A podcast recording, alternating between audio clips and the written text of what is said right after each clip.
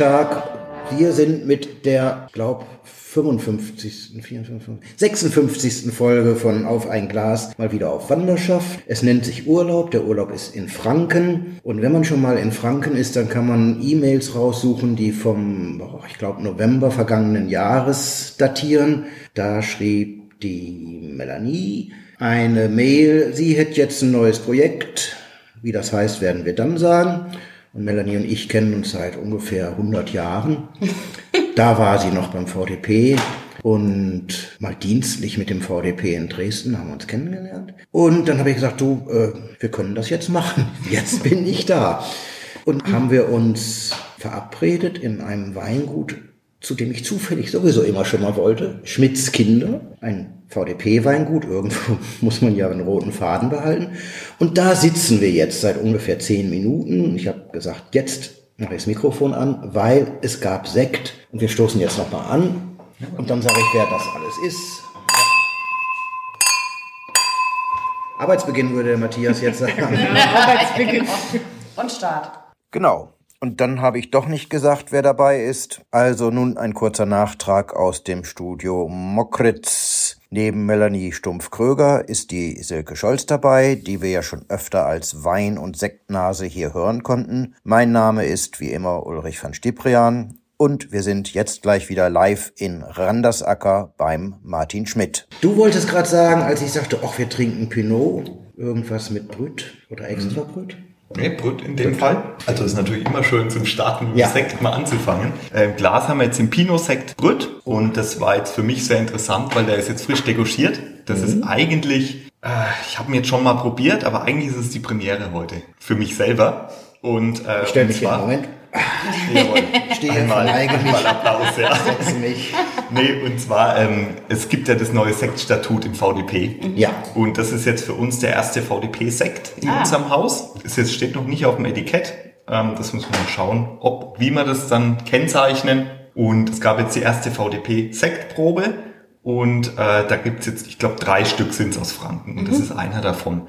Und das ist jetzt vom Jahrgang 2017. Schön. Äh, ist ein Pinot, also das ist zwei Drittel Spätburgunder, hell gekeltert, ein Drittel Weißburgunder. Und der Grundwein war über ein Jahr im älteren Barrix, ein Jahr auf der Hefe und ist dann praktisch versektet worden. Und lag dann in dem Fall jetzt so gute 30 Monate auf der, auf der Hefe, bis er jetzt eben degorgiert wurde. Und dann gibt's im VDP ja noch die Stufe oben drüber, also den VDP Sekt Prestige. Und das wäre dann praktisch wie ein Jahrgang Champagner mit mindestens 36 Monaten Lagerzeit. Die sechs Monate hättest du ja zweite Das ist- Partie liegen lassen. Das ist erst das erste Drittel, was man degorgiert Wollte ich gerade sagen. Die nächsten beiden. Das wächst sicher Also aus oder genau, ein. Genau. Aber man muss ja klein anfangen und das ist jetzt in der Richtung mal der erste, Wo der erste Schritt. ihr? Das ist jetzt eine Sektkellerei Höfer versektet in Würzburg.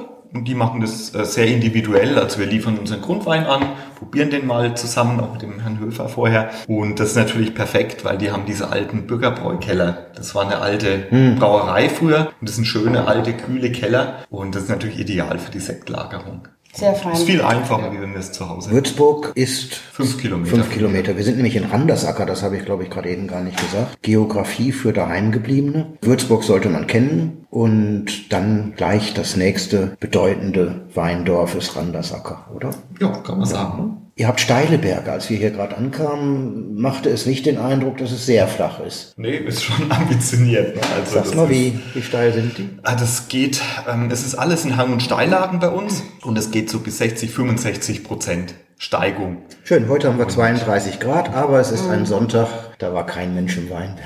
So grad, grad Es geht's, ist, oder? es ist heftig warm Ja. und wir fangen normal auch um 6 Uhr das Arbeiten an und hören um 11 auf draußen, Ja, Äh, weil es ist wirklich heiß und trocken. Mir ist aufgefallen, dass teilweise das so gelblich gefärbt ist. Ist das Trockenstress? Äh, Oder das ist, das was ja, anderes? also das ist Trockenstress zusammen mit Chlorose.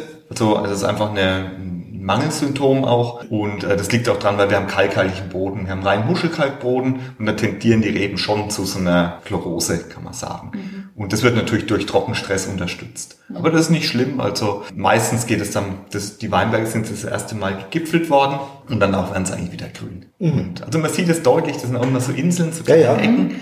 Und das ist meistens da, wo auch die, der Boden ein bisschen flachgründiger ist, wo unten irgendein Fels ansteht ähm, oder wo einfach Magnesiummangel da ist oder Eisenmangel. Eisenmangel, Chlorose ist auch oft der Fall. Ja. ja. Ja, aber trotzdem ist jetzt so der, der Hang zum Blubbern äh, tatsächlich zu spüren, nicht nur unter den VDP-Winzern, sondern auch hier in Franken. Also Ja, also Sekt, Sekt haben wir eigentlich schon immer gemacht. Mein Vater hat immer einen Scheurebe-Sekt gemacht. Das war auch total interessant, Ja. weil er halt mehr Frucht hatte, eine schöne Säure. Scheurebe hat immer eine gute Säure gehabt. Wir haben nur leider zu wenig Scheurebe. Der Weinberg ist gerodet worden, wo wir den Sekt immer gemacht haben. Ist vielleicht auch im Zuge des Klimawandels hat sich ein bisschen was verändert. Also hier hinterm Haus. Die, frü die früher suboptimalen Lagen sind jetzt gute Sektlagen Genau. wahrscheinlich, ne? Genau. weil sie nicht so, Genau. so, Nee, arg, so argreif werden. Ja, oder auch für die Aromarebsorten. Ja, ja. ne? Also hier hinterm Haus ist der Sonnenstuhl. Das ist eine sehr warme Lage. Und da stand direkt ein großes Stück Scheurebe. Und inzwischen war es so, dass es eigentlich zu warm geworden ist. Dann tendieren die Aromen immer mehr zu großer Grapefruit, äh, weniger in diese Cassis-Richtung, was man bei der Scheurebe sucht. Und wir haben jetzt eine neue Scheurebe gepflanzt Richtung Teilheim, also am Massberg. Und das ist kühler. Und die Weine vom Massberg zeigen eh immer mehr eine Krautrigkeit. Und das, denke ich, passt sehr, sehr gut für Scheurebe.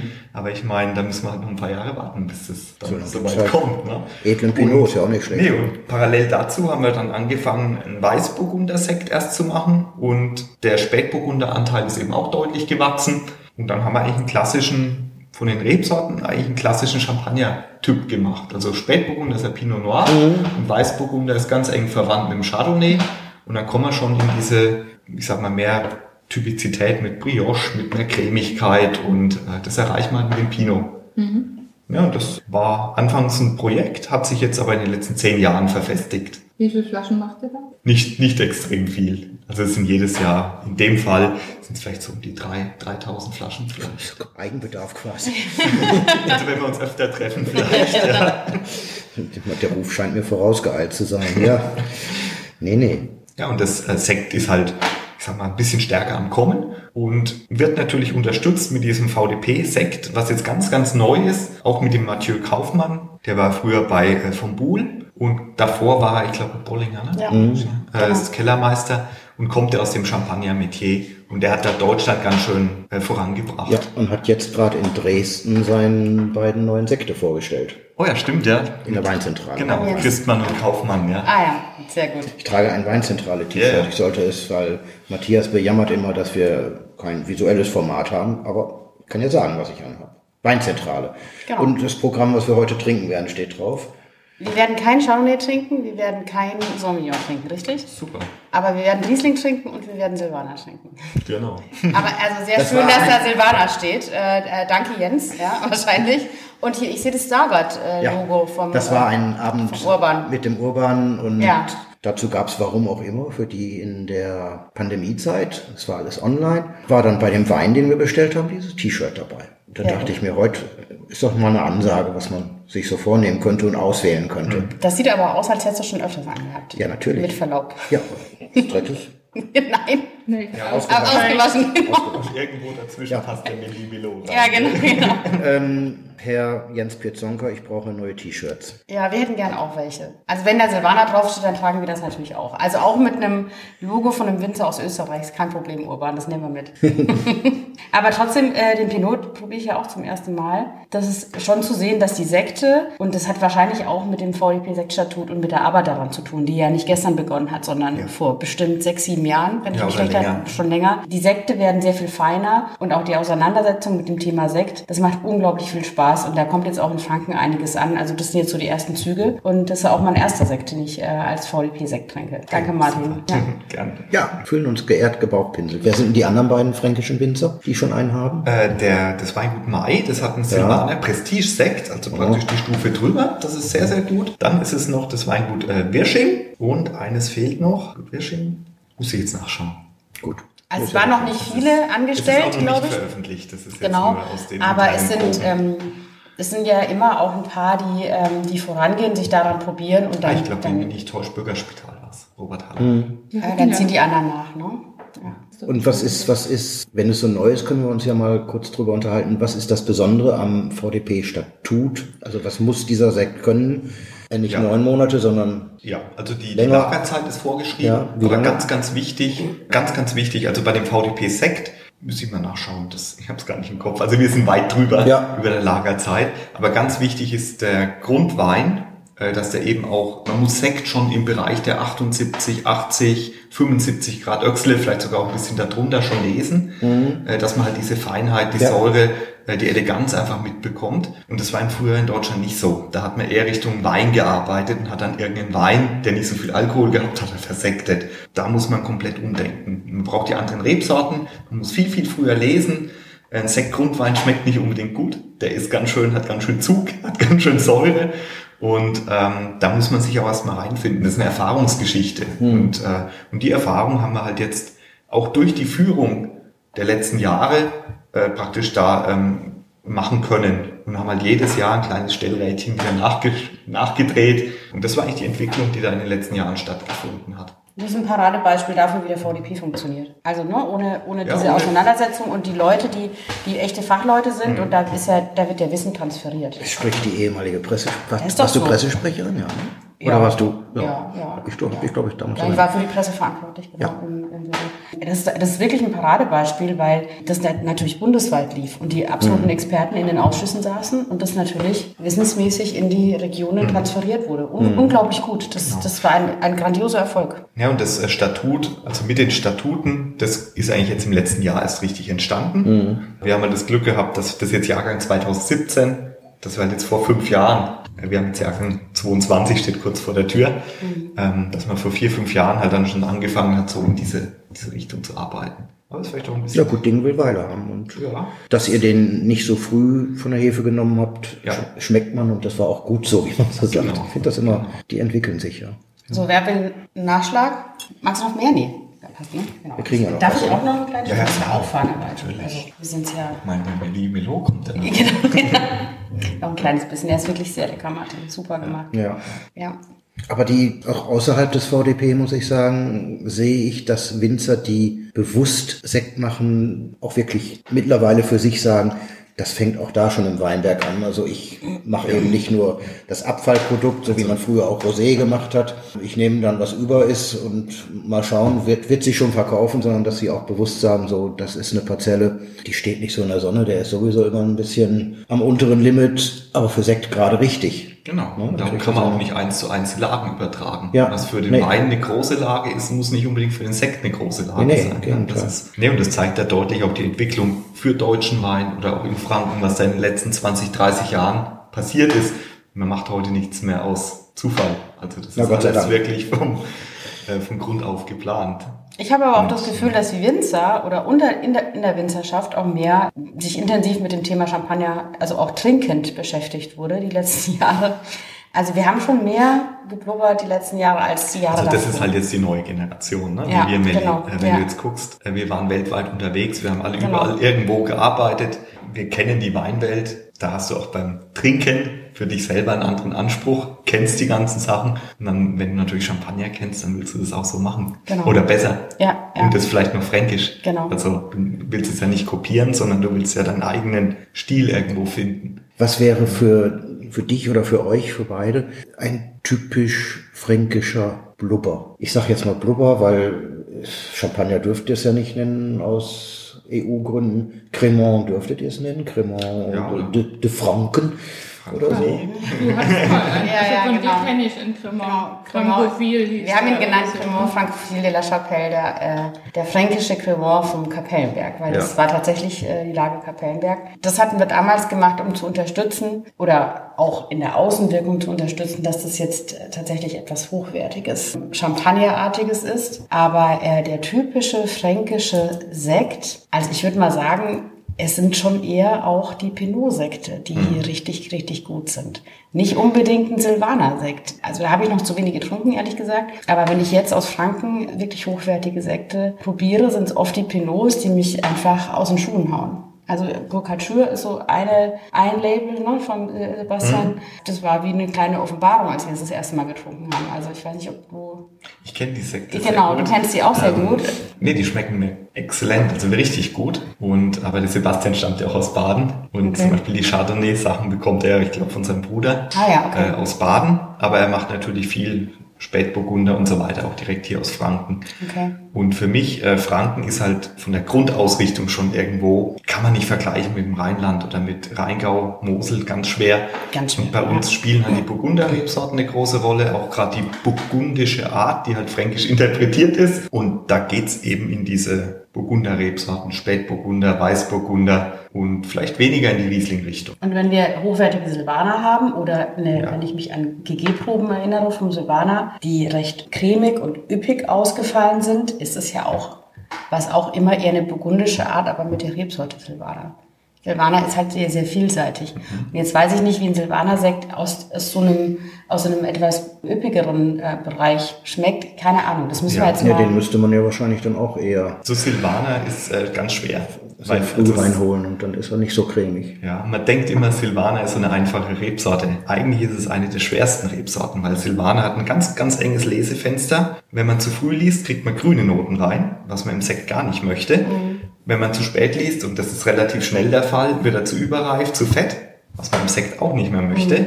Und darum ist Silvaner gut. Man kann tolle Sekte machen, aber ich glaube nicht unbedingt bei uns hier in dem Herzen vom Muschelkalkbereich. Also da ist man, glaube ich, im Pinot-Sekt besser, weil Spätburgunder einfach von Grund auf mehr Säure mitbringt in dem, in dem Stadium. Und Silvaner ist gut. Und also gerade den, den ich jetzt vom Rudi, Rudi Mai probiert habe, der erste fränkische VDP Prestige-Sekt, der ist richtig toll gewesen. Okay, so. Und das war Silvaner. Ja, ja, da bin ich mal sehr drauf gespannt. Also das ist, äh, und ich glaube, Uli, äh, um auf deine Frage zurückzukommen, das formt sich erst jetzt. Mhm. Wenn du in zehn Jahren hier sitzt und uns die gleiche Frage stellst, wirst du wahrscheinlich eine präzisere Ich Antwort schreib's mir mal bekommen. gerade Ja, schreib's dir mal auf, genau. Ähm, In zehn Jahren wiederkommen. ja, ja, Machen wir, ne? Ach, klar. Herzlich willkommen. absolut. Ja. davor aber auch.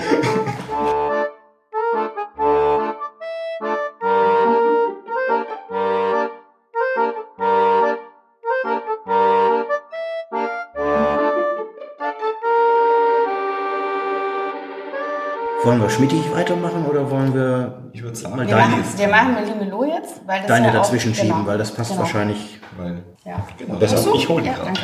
Ah, ich glaube, der Martin hat was vorbereitet. Ich habe dran gedacht, aber ich habe mich nicht getraut, ich habe mich nicht getraut zu fragen, genau. Das überlasse ich dir mal, Melli. Ja. Vielen Dank. Danke. Also, wir haben im Glas Melimelo 2020. Das war die, das Ergebnis, ich glaube, eines Grillabends im Juni letzten Jahres, als wir zusammensaßen und ich irgendwie die Idee von einem Wein hatte, hier aus dem Maintal und äh, einen Partner brauchte, um sie umzusetzen. Denn ich habe weder Weinberge noch Weintrauben noch einen Keller noch die Fähigkeit, Wein zu machen. Ich weiß zwar natürlich aufgewachsen im Weingut theoretisch, wie das alles vonstatten geht, aber ich brauchte einen Partner in Wein, haben wir immer gesagt. Ne? Mein Traumpartner war der Martin. Wir kennen uns, glaube ich, seit Kindertagen. Also nicht ganz seit 100 Jahren, ich würde sagen so seit äh, 27 Genau. Jahren in die Ecke, weil wir waren, kann man, wir waren zusammen, wir waren zusammen in der ja. Schule. Genau, aber ich denke, Das dass wir uns als. Kinder wahrscheinlich auch schon mal auch schon. gesehen haben. Und äh, tatsächlich habe ich mit Martins äh, Frau auch dann, also du warst beim Abi nicht mehr da, du hast dich verpieselt, aber deine Frau war da. Genau, ich war dann woanders. nee, meine, du hast dann mit meiner Frau gemacht. Genau, der Maggie. Insofern saßen wir zusammen am Grillen und ich hatte diese fixe Idee und dachte, ah, ich will das irgendwie machen, aber ich brauche natürlich Hilfe und ich brauche einen Partner. Und dann habe ich den Martin gefragt, ob er mit mir gemeinsam einen Wein machen würde, der repräsentativ für dieses Tal ist, in dem wir aufgewachsen sind. Also der, das Maintal zwischen, ich sage jetzt mal, Würzburg nach Süden bis an die Main-Dreieckspitze ist für mich schon was sehr, sehr Besonderes. Wir haben die diese wunderbaren kleinen Weinorte und diese steilen Hänge, die du gerade beschrieben hast. Und wir, ich wollte gerne einen Wein machen, der sozusagen das alles in einer Summe vereint. Also ich habe immer gesagt, es ist der fränkische Idealschuppen. Klar ist das Silvaner als Basis. Und dann haben wir uns zweimal zum Küvetieren getroffen. Wir hatten ähm, so, ein- so ein paar Ideen. Wir haben in verschiedenen Richtungen gearbeitet und irgendwann hatten wir was, wo wir dachten, ja, das passt. So wollen wir es machen. Ich habe mich dann mit meiner Grafikerin in die Stube verzogen und haben einfach gesponnen beim Etiketten und bei Namensgebung und dann kam das Bau raus. Wir hatten uns äh, auf die Kapselfarbe geeinigt, weil ich musste ja eine Kapselfarbe wählen, die standardmäßig da war. Ich konnte keine eigene Kapsel produzieren, wie du dir vorstellen kannst. Wir haben Hättest du schon gekonnt, hätte, hätte nur Geld gekostet. Also es gab ja, es gibt ja diese Kapselhersteller, schicken dir dann Ja. sozusagen so eine Standardvorlage und ich habe dann alles aussortiert, was so nach Grün, ähm, Gold, alles was so äh, normal aussieht. Und dann haben wir diese, dieses schöne Blau gefunden und äh, die Nadine und ich, meine Grafikerin, liebe Grüße Nadine, wir haben gesagt, wir machen dann mit dieser Farbe was. Und dann habe ich diese Kapsel bei Martin anliefern lassen und ich glaube, du hast auch gedacht, Gott, jetzt spinnst du total. Was ist das für eine Farbe? Weil wir- Zurück an Absender.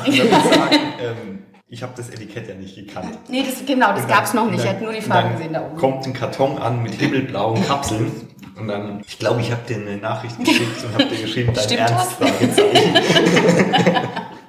So schlimm ist es nicht und ich Ja. finde, es sieht echt, es sieht echt gut aus. Ja, also mit den, äh, ich habe tatsächlich auch gedacht, komm, also da müssen wir jetzt einfach wirklich was super Schickes machen und die Nadine hat das super umgesetzt, aber es hat ein bisschen gedauert und Martin hat natürlich erstmal Etikett, äh, äh, abgefüllt und dann haben wir, ich glaube, zwei Monate später erst etikettiert, bis, sie, bis sie fertig waren. Ja. Was heißt Melou? Äh, Melimelo heißt Mix Sammelsurium auf Französisch und wir haben einfach meinen Spitznamen vorne eingesetzt. Das war's. So, und jetzt, Ja, man muss sagen, das war ja auch die Melanie Melli, wollte ja wirklich eine Identität hier aus Franken. Und das Projekt äh, war wirklich, ähm, du hast die Weine, also wir haben das Küvettieren gemacht, aber es waren schon wirklich deine Ideen, die wir mit dem Wein umgesetzt haben. Ja. Ja, also das ist, also man sieht schon auch die, die, die Handschrift von unserem Weingut, aber vom Cuvée her, von der Ausrichtung, von der Aromatik, vom, vom Trinkfluss und so weiter, das waren eigentlich alles deine Ideen, Melanie. Also das Genau. war wirklich, das ist dein Cuvée. Also das, Ja. das war auch das Ziel der Gan- des Und Ganzen. es war, es war eine super, ähm, aber das wusste ich vorher. Also mir war klar, ich musste jetzt mit jemandem zusammenarbeiten, der einfach eine, eine Top-Qualität hat. Das wusste ich bei Martin. Ich wollte mit jemandem zusammenarbeiten, den ich nicht erst seit gestern kenne. Das war mir auch total wichtig. Also die Offenheit ist halt wichtig. Ne? Also Genau. wir haben, und man muss auch sagen können, wenn es nicht passt. So Ja. ist es. Ne? Also genau. man muss auch sagen, ey, das geht jetzt gar nicht. Oder, genau. ähm, Scha schaffen wir so hat- nicht, will ich so nicht, genau. Und nach ein paar Shoppen hat es dann echt Spaß gemacht. Hast du sie eingeshoppt? Nee, naja, also nee, also es war konzentriertes Trinken, ne? Konzentriertes Probieren, ja. genau, genau. Ja, wir haben natürlich dann, nachdem wir küvetiert haben, uns diverse Male zum Trinken getroffen. Da haben wir aber nicht gearbeitet. Ne? Dann, da haben wir so zusammengesessen. Genau, und ich habe dann auch immer, weil es ja auch so eine Schnapsidee ist, also das muss man ja wirklich sagen, ich habe auch immer gesagt, wenn ich jetzt hier einen kleinen Laden aufmache, äh, dann brauche ich ja auch einen Wein, der, selbst wenn ich keine einzige Flasche davon verkaufe, ich das in äh, vier, fünf Jahren selbst weggetrunken kriege und ich weiß, dass der äh, so lange durchhält. Das war mir wichtig. Und tatsächlich äh, ist jetzt die erste Charge verkauft und äh, der Martin hat äh, die Fassprobe vom zweiten dabei, glaube ich, Genau, oder? das ist so die Vorabpremiere. Genau. Der Wein ist noch nicht ganz fertig. Ja. Ja, war, wir haben uns vor vier Wochen, glaube ich, waren vier, Ja. fünf Wochen, haben wir uns getroffen und haben wir den Grundcuvée zusammengestellt. Und das, was wir damals probiert haben, das habe ich praktisch jetzt im Tank fertig küvettiert. Und das ist jetzt so die 90% Näherung. Also Zum, ein, zum 21er Jahrgang, muss man dazu sagen. Hier waren wir bei 20, das ist der das ist 21er der Jahrgang. 21er. Und der Wein ist immer relativ lange auf der Hefe. Also wir wollen eine gewisse Cremigkeit, was auch so die Trinkfreude dann auch später unterstützt haben. Und der 2021er, der war jetzt im großen Holzfass und eben ziemlich lange auf der Hefe. Der ist jetzt das erste Mal filtriert worden und ist küvettiert und wird jetzt so im August, schätze ich, abgefüllt. Die Abfüllung, das hängt noch so ein bisschen an der Kapsellieferung, weil die Melli hat jetzt eine spezial, wirklich gebrandete Kapsel mit ihrem Logo drauf machen lassen, aber die Lieferzeit sind, ich weiß nicht, inzwischen Sechs Wochen. sechs Wochen, das geht sogar. Ja. Gut, das ist eine Standardkapsel, ja. Ja, genau. Also Materialbeschaffung äh, not so easy dieses Jahr. Ja, das Aber davon wirst du mir wahrscheinlich noch mehr ein Lied singen können, ne? Ja, also Das wir haben, aber alle, insofern seid ihr da gar nicht allein. Nee, nee, nee. nee, und da, ich, ich glaube auch nicht, dass das an der aktuellen Situation hängt. Da ist auch viel Spekulation dabei und, ähm, und so weiter. Auf jeden Fall war es schon erschreckend. Äh, früher hat man gemeckert, wenn es mal sechs bis acht Wochen gedauert hat. Da hat man gesagt, viel zu lang. Inzwischen haben wir ein halbes Jahr Lieferzeit. Und das ist natürlich extrem, ja. Also, Premiere. Also du hast den, den Schmelz und wenn Mhm. du reinriechst, hast du aber auch diese vielschichtige Aromatik. Ist ein klein wenig Riesling auch mit dabei, also Aprikose prägend, so ein bisschen mehr Fruchtigkeit. Du erkennst aber trotzdem den Silvaner und das ist kein Eisbonbon, also das ist Nee. wirklich Terroir, das ist Genau. schon Ausdruck. Gefällt mir ein Ticken besser. Was ist eigentlich drin? Silvaner und Riesling ist sozusagen, es ist, man muss auch sagen, der Martin rief mich irgendwann an und sagte, wir können technisch Silvaner draufschreiben, richtig? Weil einfach, ähm, Dann ist es aber ich wollte stark ja, an die 90 Prozent oder so. genau, Genau. Also das ist so weingesetzlich. Ähm, Ich finde, dass ein gewisser Prozentsatz sofort den Charakter von dem Silvaner auch zerstört. Also man muss bei den Cuvées ganz, ganz aufpassen. genau. Aber dadurch, dass das ja eh ein Cuvée ist, Medi Melo, ein freier Cuvée, wo erstmal keine Rebsorte Das war auch besprochen wird, der, das war auch die, das haben wir nämlich auch da nicht draufgeschrieben, sondern wir wollten es aus dem prozentual, prozentual hat der Silvaner den größten Anteil und rein weingesetzlich dürfte man sogar als Silvaner bezeichnen. Vom Duft her, vom Geschmack her bin ich echt glücklich, dass da Melino draufsteht. Ja. Nee, weil das ist der Cuvée Melli Genau. und es hat mehr Duft als ein Silvaner. Es ist von der Idee her auch so, dass wir ja bei so einem Wein auch jetzt nicht in die Lagentypizität und in die, in die einzelnen Qualitätsstufen reinblicken wollen, sondern es soll ein Wein sein, der dieses Tal verkörpert. Und Leute, die vielleicht nicht so besonders in den einzelnen Lagen und in einzelnen Weingütern hier schon drinstecken, kopfmäßig, oder sich nicht ganz gut auskennen, auch eine Repräsentanz darstellt für eben genau diese Herkunft. Das ist sozusagen unsere unsere Basis, das ist unsere Heimat. Endlich umsonst leben wir ja nach fast äh, 45 Jahren immer noch hier. Also es ist ja, es ist ja wunder- wunderschön. Und ähm, das war die Idee hinter dem Wein. Es ist nicht easy drinking. Es sind ja VDP gelesene Weintrauben. Es sind äh, Steinhangwein. Weinberge drin. Es sind teilweise erste Lagen stecken hier drin. Also was die, die Grundbasis auch Genau. ist aus der ersten Lage. Also Genau. Grundbasis eigentlich hier vom Sonnenstuhl.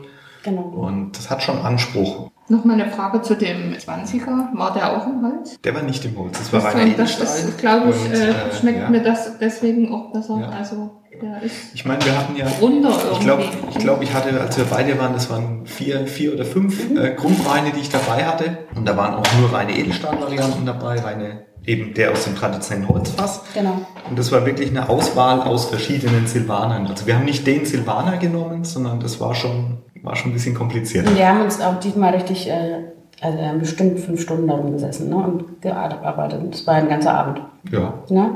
Also sowas muss auch äh, mit Freude entstehen. Ja. Also sowas entsteht nicht, wir treffen uns eine Viertelstunde und dann das, äh, wird das hier mathematisch und exakt ausgerechnet und zusammengewürfelt, sondern das entsteht einfach, indem man probiert, ausprobiert, sich ein bisschen Ruhe und Zeit nimmt dafür und dann wieder probiert und sagt, oh Mensch, ein bisschen mehr Frucht, ein bisschen mehr Silvaner, irgendwie in die Richtung. Und wir haben am Anfang natürlich mit dem alten Schema gearbeitet. Und ich weiß noch, wie du neben mir saßt und sagst, ey, das passt doch nicht. Wir müssen das anders machen. Und dann haben wir erst noch mal alles, das ist wie wenn du, wenn du schreibst oder wenn du ein Bild malst. Das kann schon sein, dass du voll auf eine falsche Fährte bist. Und dann musst du aber auch so mutig sein zu sagen, alles klar, die letzte halbe Stunde erstmal weg, wir fangen mal von vorne an. Deshalb ist er auch, also ich bin jetzt auch total begeistert, weil er war, ist jetzt doch wirklich ein bisschen runter und gesetzter. Wenn du frisch kuvitierst, hast du das Gefühl, du hast diese einzelnen Komponenten neben sich. Ja. Und die verbinden sich ja aber auch erst peu à peu. Und das hat er jetzt getan. Ich meine, wir haben vier Wochen Ja. hinter uns, ne? Ja, ist super. Ja, und das ist was anderes, wie wenn du küvettierst und, oder das fertig im Tank liegt und Ja, die Menge macht natürlich die Menge macht schon was aus. auch und auch einfach ein bisschen Zeit. Ja. Wein muss ich finden. Du sagtest, ihr hättet äh, verschiedene Silvaner gehabt zur Auswahl. Jetzt muss ich nochmal zu Schmidts Kinder kommen. Wie viel Silvaner hättest du denn theoretisch?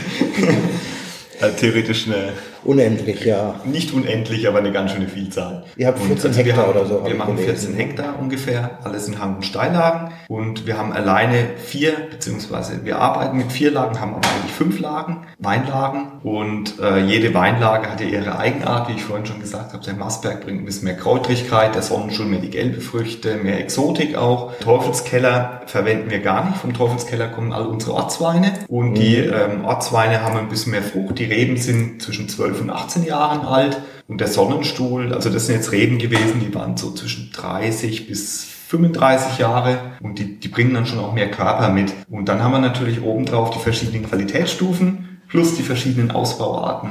Äh, Das geht von Maischegärung über Holzfass bis Edelstahl, Edelstahl mit langem Hefelager, Teufelskeller als Ortswein relativ schnell abgestochen von der Hefe. Äh, Dadurch hat man mehr Frucht und weniger Cremigkeit Und da hat man schon ein ganz schönes Portfolio. Und das Wichtige ist, also ich sage immer, am einfachsten und am besten ist es, wenn man sich nicht verzettelt, sondern einfach mit sich dann auf drei, drei bis vier Cuvée-Partner maximal einigt, weil sonst wird's nix. Also man muss dann schon ausprobieren, was passt. Und dann muss man wirklich mit diesen paar, paar Sachen dann spielen. Na gut, und dann kam on top halt der Riesling noch dazu und ein bisschen Frische, ein bisschen Säure vielleicht auch. Damit haben wir gar nicht gerechnet eigentlich, ne? Anfangs gar nicht, aber das hat dann, hat dann durchschlagend gut geschmeckt. Ja, das schmeckt richtig gut.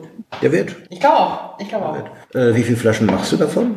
Wir haben jetzt im ersten, haben wir glaube ich 1500 Flaschen gemacht. Und jetzt wird aber die Menge geringer. Wir kriegen auch wieder die gleiche Menge hin wie im letzten Jahr. Mhm. Ah, 21er Jahre. Ja, das Schon war? Okay. also bei uns im Weingut war es das Problem. Wir sind jetzt, ähm, wir arbeiten schon lange in Richtung Nachhaltigkeit und Ökologie und so weiter, aber wir haben uns jetzt wirklich zertifizieren lassen und sind jetzt im letzten Umstellungsjahr. Und ich glaube, das hätte in allen Jahren davor hätte es prima geklappt. Nur letztes Jahr 21. 21 war eine Katastrophe. Ein Glück, Glück und eine Katastrophe. Also es, es gab keine Woche, wo es nicht geregnet hat. Und es war aber trotzdem irgendwo ein warmes Jahr. Und wir haben nur Probleme gehabt mit Peronospora, also mit dem falschen Mehltau. Und er hat richtig, man muss Pflanzenschutz machen, auch im ökologischen Anbau, sonst geht's einfach nicht. Die Peronospora, die kam genau in die Blüte rein. Also die, die Gescheine, also die Blüten nennt man Gescheine dann. Da war dann der Peronospora-Befall schon dran. Und da sind dann einfach die befallenen Beeren, die werden einfach, äh, die fallen ab und der Ertrag reduziert sich halt dramatisch. Und wir sind eh im Ertrag schon niedrig, also im Durchschnittsertrag liegen wir so die letzten zehn Jahre bei 53, vielleicht bis 55 Hektoliter pro Hektar im Gesamtbetrieb.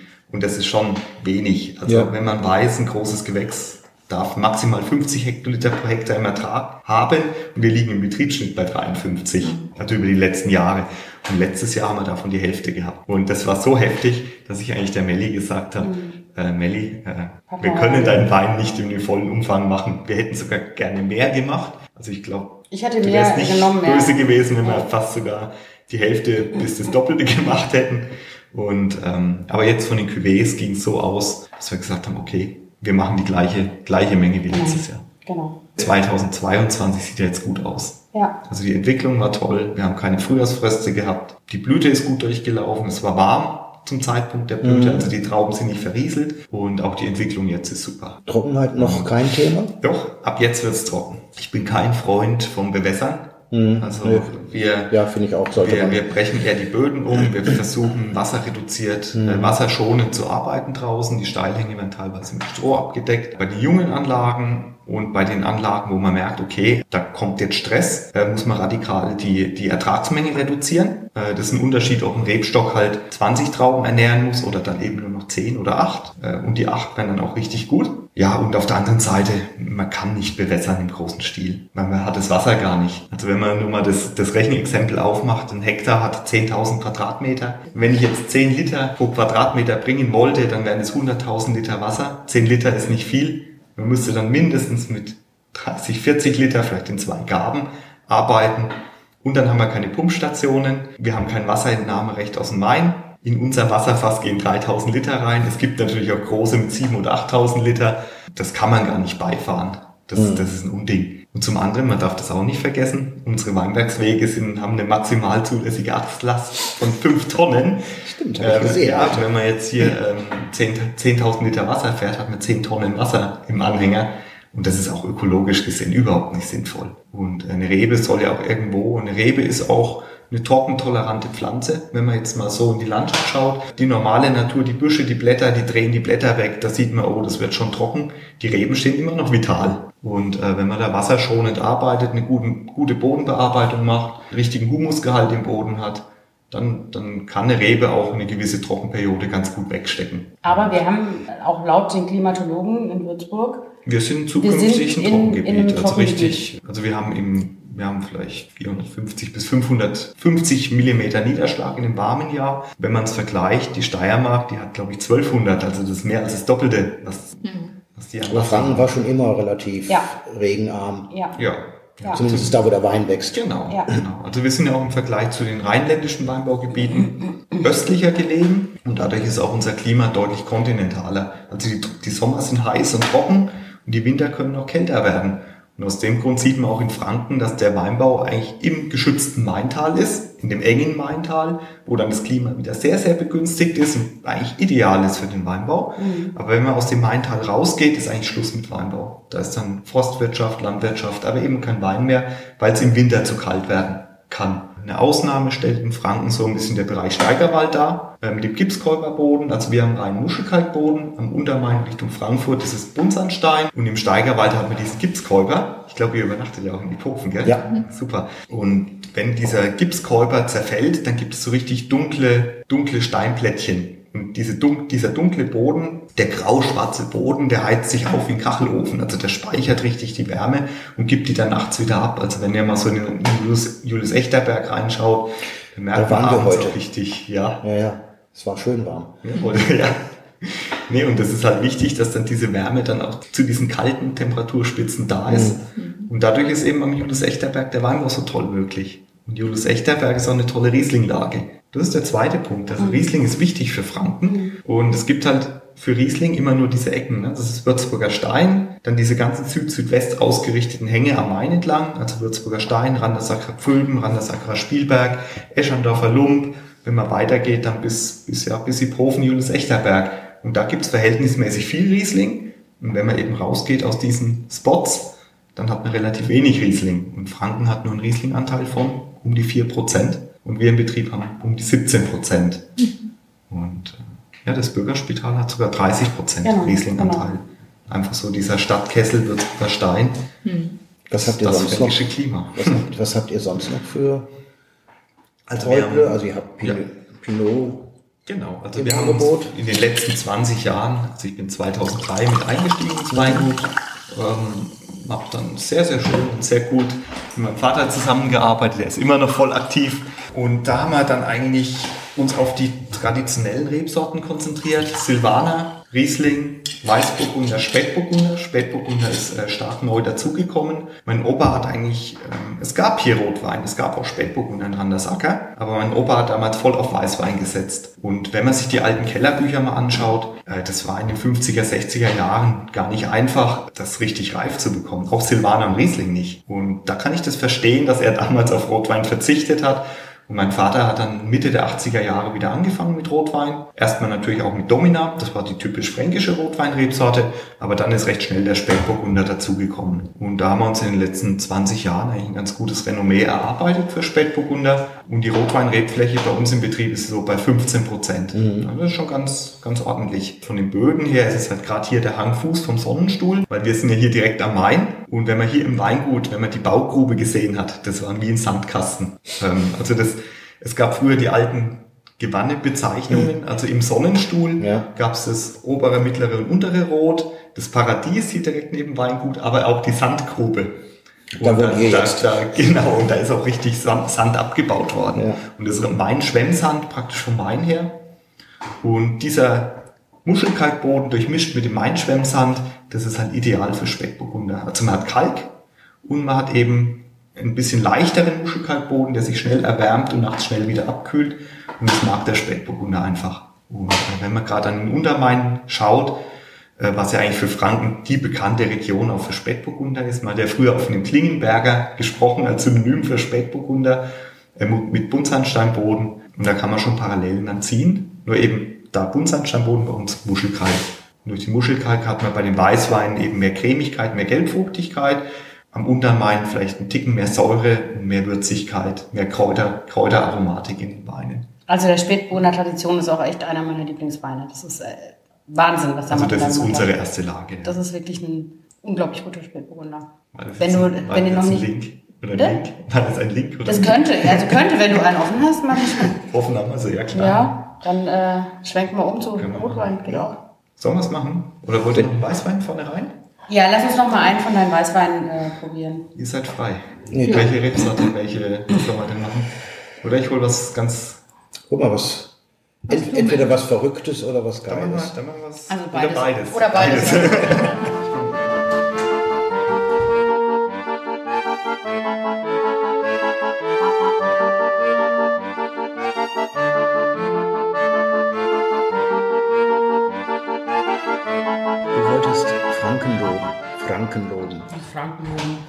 War, war, war, was liegt dir so an Franken? Oh, das, ist, das liegt mir im Blut, weißt du? Also, das war schon immer so. Also, wie gesagt, der Martin und ich auch, wir sind ja hier Kinder dieses Maintals und äh, ich bin nicht umsonst zurückgekehrt. Das muss man ja auch sagen. Ich war ja, glaube 20 Jahre gar nicht so richtig hier. Mhm. Immer wieder gependelt natürlich und bin ganz froh, wieder hier gelandet zu sein. Äh, so vor allem mit kleinen Kindern. Es ist einfach doch echt paradiesisch hier. Du hast eigentlich alles. Du hast eine tolle Landwirtschaft, du hast eine tolle ähm, Handwerkskunst, also an Bäckern, an Metzgern. Du hast Winzer. Eigentlich musst du dich von hier gar nicht wegbewegen. Was, was ich so schätze, ist, dass wir hier schon versuchen, uns regional zu ernähren. Und zwar nicht im Sinne, wir kaufen halt irgendwie das, was da im Supermarkt als regional angeboten wird, sondern tatsächlich kannst du auf, auf Höfe fahren und frisch geschlachtete Forellen kaufen. Du kannst, du kannst dir tatsächlich den Käse holen bei der Käserei. Und ich finde, das ist was Außergewöhnliches, was hier eher so normal gehandelt wird. Und ähm, als ich nach Hause zurückkam, dachte ich, das ist eigentlich der Wahnsinn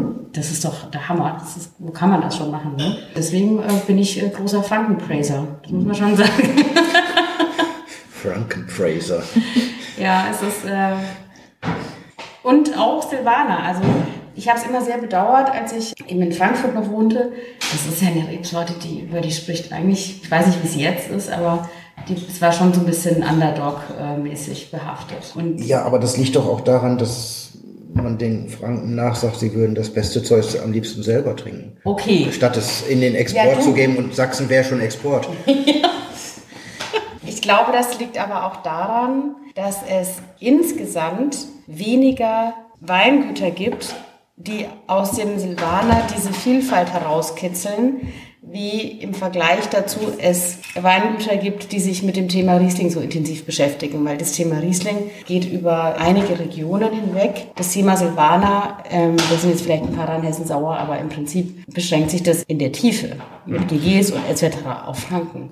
Und in der Form auch auf, ich würde mal sagen, naja, sagen wir mal, es sind, es sind vielleicht 30, 35 Betriebe, VDP und noch ein paar außenrum, die sich damit so in, in der Bandbreite beschäftigen. Ja, ich glaube, dass Franken halt auch traditionell nicht nach außen gegangen ist. Ne? Das also in Franken gibt es keine Exportkellereien. Franken war immer entweder äh, genossenschaftlich orientiert oder du hast die kleinen Weingüter gehabt. Es gibt auch ein paar, die, die drei oder vier große in Würzburg, Spital, Bürgerspital, Hofkeller natürlich. Äh, Franken ist auch sehr vom Gebiet her immer entlang des Mains und sehr, sehr weit auseinandergezogen. Also Franken mhm. hat ja, wenn du, wenn du von West nach Ost äh, durchfährst, sind es ja 150 Kilometer. Und ich bin ich gestern glaub, eine, eine Stunde nach Norden gefahren, nach Hammelburg, auf einer Hochzeit. Da gibt's ja eine ganz klar. alte äh, Weinbautradition. Und das ist, das erstreckt sich nicht nur von Ost nach West, anscheinend auch nach Norden und zum Süden. Ja, nee, und dadurch ist der Wein halt traditionell nicht groß im großen Stil von Franken exportiert worden. Mhm. Ähm, und Franken hat aber immer eine sehr, sehr, der Frankenwein in Franken und in dem Umfeld von Franken hat immer eine sehr, sehr hohe Wertschätzung gehabt.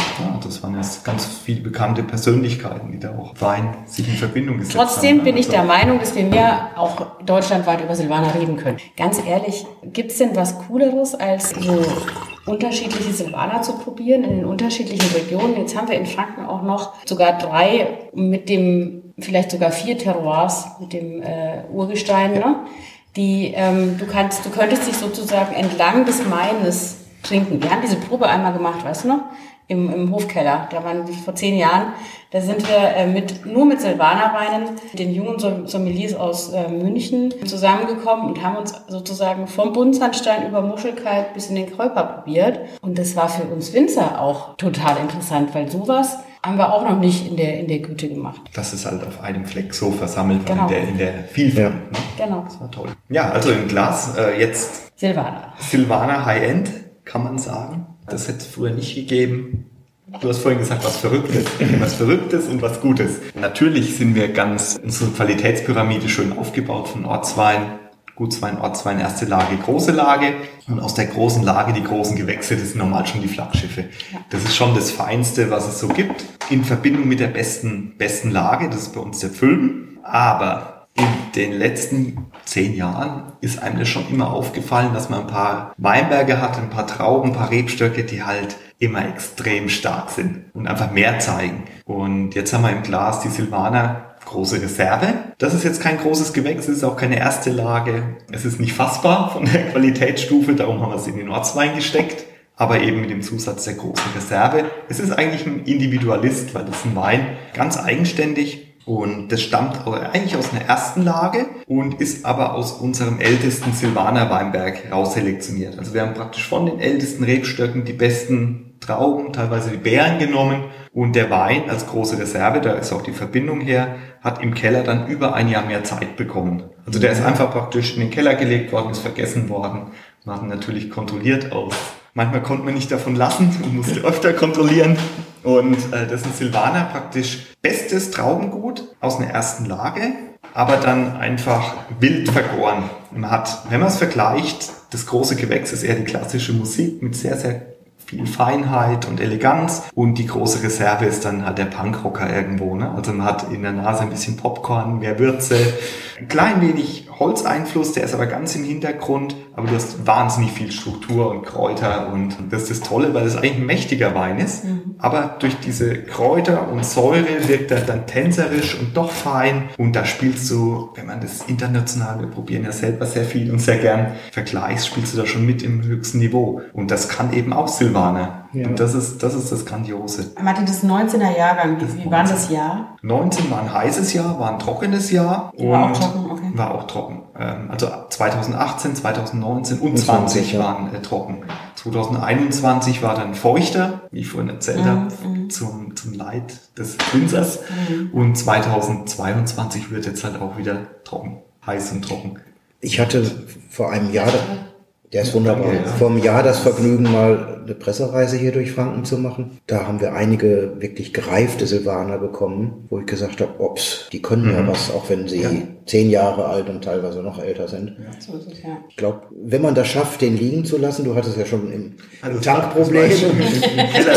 Problematisch. ähm, das könnte eine Granate werden, ja. wenn der alt wird. Also der hat ja, ja eigentlich weil er, alles. Weil er vor allem diesen Schliff hat, die Säure hat, die, die, Struktur vor allem auch und eine ganz, ganz leichte, äh, im positiven Sinne eine Phenolik. Also Silvaner kann auch ein bisschen Phenolik vertragen. Also ein bisschen, mhm. bisschen was leicht, leicht bitteres, wie beim grünen Tee, was mhm. Konturen gibt. Was denkst du, wann der so ein, wie lange man den liegen lassen sollte? Boah, das ist eine schwere Frage. Also so, äh, den Jahrgang 2019 haben wir jetzt in den Verkauf gebracht. Der ist jetzt seit, äh, seit vielleicht sechs Wochen im Verkauf der Wein hat auf jeden Fall ein Potenzial von deutlich über zehn Jahren. Sehe ich auch so. Ähm, und natürlich sind jetzt erstmal die ersten, ersten vier Jahre interessant, weil dann hat man eben auch noch mehr Frucht dabei. Die Frucht wird dann irgendwann mehr in den Hintergrund treten. Dann werden vielleicht zwei, drei Jahre kommen, wo er so in einer kleinen Pause ist.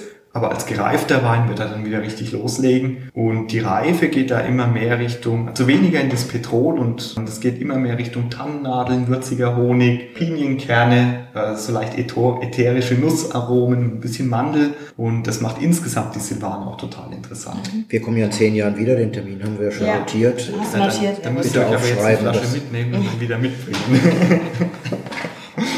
keinen Tresor. Doch, natürlich. Ja, sehr ja. schön. Also du legst, du legst wahrscheinlich auch ein paar Flaschen Wir legen zurück, von den ne? großen Weinen und guten Jahrgängen, legen wir immer auch was in die Schatzkammer, ganz klar.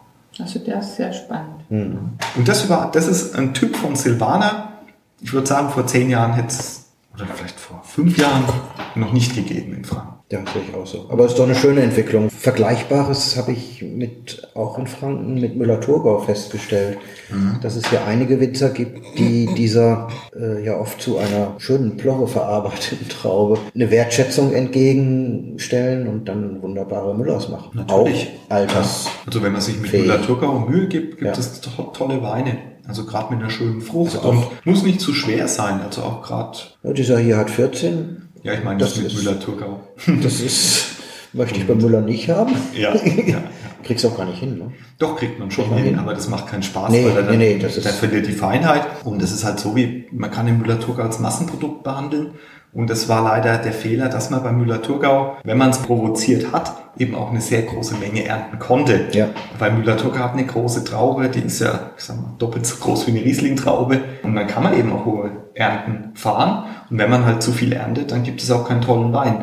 Und wenn man die Menge reduziert, dann hat man eben auch äh, einen fantastisch guten, eigenständigen Typ Ja, und das ist, das hat vielleicht dem Müller-Thurgau ein bisschen geschadet. Also, aber ich glaube, heute ist das Wissen so gut und man geht so gut mit der qualitativen Sicht da dran. Ich glaube, es gibt keine schlechten Müller-Thurgau mehr. Also, Auch gibt schon noch, aber nicht bei den guten Winzern. nicht bei den guten Winzern.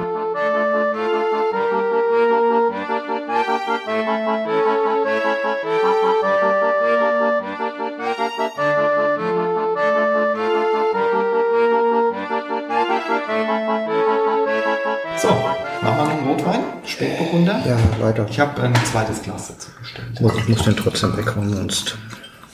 Sonst ist die Versuchung zu groß. Ja.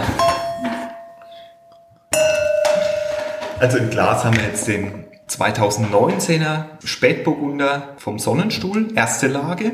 Und den nennen wir halt Tradition, weil das ein Spätburgunder in der urtraditionellen Methode ist von der Herstellung her. Also das ist ein guter Weinberg, wie ich vorhin schon beschrieben habe. Dann eine klassische Maischegärung. Wir lassen das gerne ein bisschen länger auf der Maische. Also es waren durchaus drei Wochen, teilweise länger. Und ähm, haben dadurch auch ein sehr, sehr schönes Tanningerüst. Und für mich bringt halt eine längere Maischestandzeit oft auch weicheres Tannin. Die Tannine werden dann, man hat gutes Tannin, aber es wird dann eben auch weich und reif. Die Grundvoraussetzung ist natürlich das Lesegut und dann haben wir den immer zwischen 12 und 18 Monate im Barrikfass, in dem kleinen Eichenholzfässchen. In dem Barrik reift der Wein halt einfach schöner. Also durch die dünnen Daumen, durch die große Oberfläche von dem Barrik geht halt sehr langsam Sauerstoff an den Wein ran, was dann wieder die äh, Tannine weicher macht, die Farbe stabilisiert und die Weine unheimlich, unheimlich langlebig werden. Das und 100 Prozent, das ist 100% Spätburgunder. weil das. Ja, eine sehr dunkle Farbe. 2019 war ein warmes Jahr und der Ertrag war niedrig ähm, und dann kriegt man eben auch diese Kraft, Kraft mit. Nee, ist für, von der Farbe ist es für Spätburgunder schon. Also es ist ein ganz klassisches Rot, aber es ist schon tief. Ja, ja, schon, aber also. tief. Und das war ja auch, oder ist immer auch mein Gedanke. Ne? Wir sind, wenn man Rotwein macht, dann muss es ein gescheiter Rotwein sein und kein rotes Weinchen. Das ist klar. Ich glaube, das ist dir hier gelungen. Danke. Ja. Also für mich ist es ein absoluter Klassiker. Ja. Und ähm, das ist zu einem, zu einem Son also für, für mich ist es zum Sonntagsbraten einfach der Idealwein. Also so einen hätte ich jetzt in Franken gar nicht vermutet, muss ich einfach so Siehste? mit meinem gepflegten Vorurteil. da bin ich, über, Was bin ich, posi- denn, bin ich positiv denn überrascht. vermutet? Weniger ausdrucksstark, etwas beliebiger. Ja, ja, das ist genau das. Wenn man sich in Franken Mühe gibt, gerade mit Spätburgunder, ist das das perfekte Klima. Da kann man wirklich tolle und große Sachen mitmachen. Ja. Aber dann braucht es auch keine Domina, wenn du so einen schönen Spätburgunder machen kannst. Ja. Also Spätburgunder hat einfach immer mehr Eleganz. Ja, ja, eben. äh, Domina. Ich glaube, die Domina wurde entwickelt auch, um vermehrt, also oder um große Mengen Rotwein herstellen zu ja, können. Ne? wobei ich die Domina gar nicht schlecht fin- finde, weil Domina hat immer ein tolles Tannin. Und was das Tolle an der Domina ist, ist auch die Farbe. Du hast ein klassisches Rot, das geht nicht in das Violett. Äh, wenn Domina reift, hast du vielleicht einen kleinen ziegelroten Rand noch mit dabei. Und du hast mehr Tannin, das geht mehr in die Bordeaux-Stilistik vielleicht auch. Hat damals seine, wirklich seine Berechtigung gehabt. Und Anfang der 90er. unser, ähm, den Rosé, den wir machen, der ist immer zur Hälfte aus Domina ungefähr, zur Hälfte aus Spätburgunder. Und da bringt Domina einfach die Körper, den Körper mit, die Farbe und Spätburgunder Säure und Eleganz. Und dann haben wir zwei Basis-Cuvées, ein Cuvée Rot und, ähm, ja gut, dann eigentlich schon das Top-Cuvée aus der Domina, ein Car- ein Car- Carolus M. Und da bringt die Domina halt Kraft und Farbe mit. Und wenn du so kraftvolle Weine brauchst, da kannst du mit der Domina was machen, was man mit dem Spätburgunder nicht kann. Der Name ist natürlich nicht sonderlich hilfreich oft. Aber wenn man in dem klassischen Rotweinbereich ist, außerhalb von Franken, gebe ich recht, da spielt nur noch Spätburgunder eine Rolle. Ganz klar. Und ich sag mal, seit Mitte der 80er Jahre haben die Rebstöcke jetzt eben auch ein, gut, ein gutes Alter, wo wir auch im Rotweinbereich wieder Tiefe haben, Komplexität bekommen und so weiter. Ein VDP-Kollege von dir, von der Saar, hat hinter vorgehaltener Hand gesagt, ähm, wir sind ja Gewinner der Klimakrise. ne? Das, äh, ganz früher haben wir an der Saar ja auch gebankt, dass es überhaupt reif wird. Das, das wird jetzt schon. Ja, ja. Und ich glaube, das hilft auch den Spätburgundern hier Ja, also wir, ordentlich auf die Sprünge, dass Also wir haben zu, zu kämpfen. Dass sie mit reifen der, können. Mit der Trockenheit haben wir zu kämpfen. Ja. Aber für die klassischen, sehr hochwertigen Rebsorten bei uns, Silvaner, Riesling, Weißburgunder, Spätburgunder, kommt uns das Klima eher noch weiter entgegen. Und also da auch die nächsten 50 Jahre, da habe ich keine Angst vor. und äh, das ist was eine man- Aussage, die mir gefällt. ja, und was man nicht äh, außer Acht lassen darf, ist für die Rebsorten Silvaner Riesling und so weiter, ist das Klima ideal, aber da sind auch die Sonnenscheinstunden ideal. Und es wird wärmer, aber die Sonnenscheinstunden nehmen nicht weiter zu. Also weil die Erde dreht sich ja nicht anders zur Sonne hin. Hoffen wir mal. Und aus dem Grund sind wir eigentlich mit dem klassischen Portfolio top aufgestellt. Ähm, Also es gibt ein bisschen Cabernet Sauvignon und Merlot bei uns auf der Gemarkung. Das wird auch schön reif. Aber ich glaube trotzdem, dass wir mit Spätburgunder, Riesling, Silvaner, das sind unsere Flaggschiffe. Und für Cabernet Sauvignon braucht man vielleicht mehr Sonnenscheinstunden, die wir hier nicht haben und nicht bekommen werden. Und darum glaube ich in Zukunft, dass wir mit Spätburgunder oder auch mit unseren Weißweinrebsorten Großes machen wird können. Also das, das wird, ich freue mich darauf. Spielen Piwis für euch gedanklich überhaupt eine Rolle? Wegen der. Spielen, spielen eine Rolle, also wir sind ja auch Naturlandbetrieb, Ja. ähm, dass man sagt, okay, wir, wir wollen den Pflanzenschutz noch weiter reduzieren, weil auch im Ökoanbau muss man natürlich spritzen und pilzwiderstandsfähige Rebsorten. Wie man 2021 gesehen hat, kommt man auch nicht ohne Pflanzenschutz aus, aber man kann es deutlich reduzieren. Aber die haben halt kein Renommee. Es gibt inzwischen die zweite und die dritte Generation der Piwis, die auch von der Aromatik feiner sind. Ich kann mir das vorstellen, vielleicht in den Gutswein, im Gutswein Cuvée, aber gerade wenn man mit dem, also das ist jetzt meine Philosophie, wenn man mit dem, mit den Lagen spielt, mit klassischen Rebsorten spielt, da kommen die Piwis leider nicht ran. Man will eben diesen klassischen Ausdruck haben und eine Piwi ist halt doch eine neue Rebsorte, die sich erst etablieren muss. Also, oder ein Reb, es sind ja viele Rebsorten. Also wir setzen praktisch für den erste Lagen und darüber Bereich äh, auf die ganz klassischen Rebsorten. Wie viel seid ihr hier? Also wie Vom- viele Leute? Also machst du machst Wein- das ja nicht Weingut. alleine wahrscheinlich. Ja, also das sind jetzt meine Eltern, also auf dem Etikett sieht man ja vier. Äh, wir sind vier Kinder aktuell, heißt der Weingut Deswegen Kinder. wollte ich Ne? fragen, also du bist Und- ja nur ein Kind wahrscheinlich. Genau. Und Aber der Name ist schon 100 Jahre alt. Fast, ja. Oder nee, also ich bin die zehnte Generation der Schmitz-Kinder, Ah, ne? okay. also das Stammhaus im Ort. Ja, Das ist 1710, 1712 gebaut worden. Das war das Zeitalter, wo die Residenz in Würzburg gebaut wurde, ne? also das Barock. Und, ähm, und das ist natürlich schon toll, wenn man so eine Historie zurückblickt, ne? wenn man überlegt, wie lang das ist, wie viele Ja. Kriege da dazwischen waren. Das ist ja auch jetzt wieder ganz aktuell. Und uns gibt's immer noch hier. Und wir arbeiten immer noch auf den gleichen Weinbergen. Und das ist auch schon Beweis der Nachhaltigkeit. Ne? Also, dass, dass man ja immer gewollt war, dass alles intakt bleibt, dass die Böden intakt bleiben. Ja, und von der Seite glaube ich, dass es halt mit diesen klassischen Rebsorten in dem Bereich auch weitergeht. Die Frage war, wie viele Leute ihr jetzt hier am Arbeiten habt. Am Arbeiten, ja. Also wir sind jetzt vier Kinder, aber ich bin der einzige der aktuellen Generation, die jetzt in den Weinbau eingestiegen ist. Das war aber eine freie Berufswahl von uns allen. Und äh, natürlich sind Napoleon dabei. wird sich freuen. Ja, sehr gut. Oder wie, wie es auch in den, in den anderen Franken war, ein Realteilungsgebiet. Da hat ja, jedes Geschwisterteil Genau. den gleichen Betrieb, äh, den gleichen Anteil bekommen von den unterschiedlichen Weinbergen. Äh, dadurch gab es ja auch, sind die Weinberge längs geteilt worden, dann waren es Tücher, in der, nächsten, in der nächsten Generation sind die quer geteilt worden, dann waren es Lumpen. Da kommt ja vielleicht auch der Name des Eschandorfer Lumps her, also dieses klein Ja. parzellierte. Und die Schmitz-Kinder haben den Betrieb damals eben auch nicht weiter zerteilt, beziehungsweise die Eltern sind dann auch früh gestorben. Und dann hat es der älteste Sohn äh, übernommen auf alten Etiketten in der vorderen Vitrine. Könnt ihr nachher mal schauen.